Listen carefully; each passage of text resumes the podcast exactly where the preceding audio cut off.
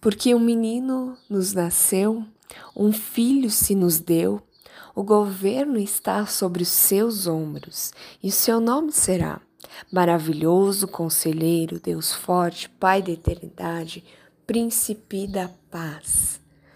Você reconhece esse versículo de Isaías 9? Que hoje é o texto da nossa leitura diária? Provavelmente então você conhece esse versículo de um hino bem conhecido que nós cantamos justamente para reconhecer quem Jesus é. Ele é o maravilhoso conselheiro, aquele que tem a sabedoria. É Deus forte, se mostra sua força também na cruz e na dedicação de sua vida diante do seu cálice e essa caminhada conjunta com o Pai até o fim, até a sua ressurreição. Pai da eternidade é aquele que vem fora do tempo, a palavra de Deus que se faz presente na vida. E príncipe da paz, aqui não, não significa ausente de, de caos, mas justamente é a paz em meio ao caos.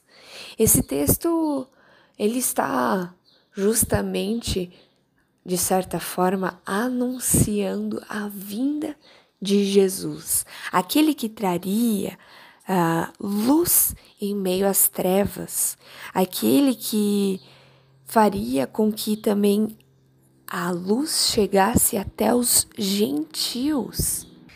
Olha que interessante o que o versículo 4 nos traz: Pois tu destruíste o jugo que os oprimia, a canga que estava sobre os seus ombros e a vara de castigo do seu opressor, como no dia da derrota de Midian. O próprio Jesus diz: Vinde a mim, todos que estão cansados e sobrecarregados, porque eu os aliviarei. Jesus, de fato, é esse que tira o jugo de nós, tira o pecado de nós, não a nossa responsabilidade, mas nos dá a oportunidade de crer nele, de ter fé nele, para que não sejamos mais condenados pelo nosso pecado, não precisamos mais ser somente a morte como nosso destino final, mas a vida eterna. Esse texto de Isaías 9, pelo menos nos primeiros versículos, de 1 até 7, falam justamente desse anúncio, desse rei que viria para governar e trazer diferença para a vida das pessoas. Mas temos que lembrar que Isaías 9, primeiramente, está falando contra o que o rei Acas fez. Ele não confiou em Deus e, como resposta a isso, Deus fala para ele: vai se levantar um rei, um rei que vem da dinastia de Davi para ir contra ao que você está fazendo.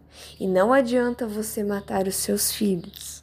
Assim como o Bruno nos trouxe a meditação de ontem, mas que Deus é soberano sobre toda a história que se tem contada na Bíblia e sobre o controle sobre a nossa própria história de vida. E diante disso, só me resta perguntar: como você tem se relacionado com esse príncipe da paz? Como você tem deixado que esse Deus maravilhoso, que é conselheiro, que tem sabedoria, que tem a força, que tem no controle o, a eternidade, o além do tempo. Como você tem se relacionado com Ele, buscado a Ele? De fato, tem deixado Ele reinar na sua vida? Ou apenas deixamos isso para o tempo antes do Natal? Agora, então, de fato, sim, é o momento de a gente tirar o presépio das nossas caixas e montar. E ali então talvez tenhamos uma breve menção de Jesus. Espero que não seja essa a sua realidade, que de fato você não tire o príncipe da paz de uma caixinha para colocar no presépio, mas que antes de mais nada, na sua vida, você deixe que o príncipe da paz reine. Eu sou Kathleen Colbeck, sou Schusberno, sou missionária aqui em Garuva, juntamente com a Meuque, dentro da Igreja Luterana. Que Deus possa nos abençoar nesse dia. Amém.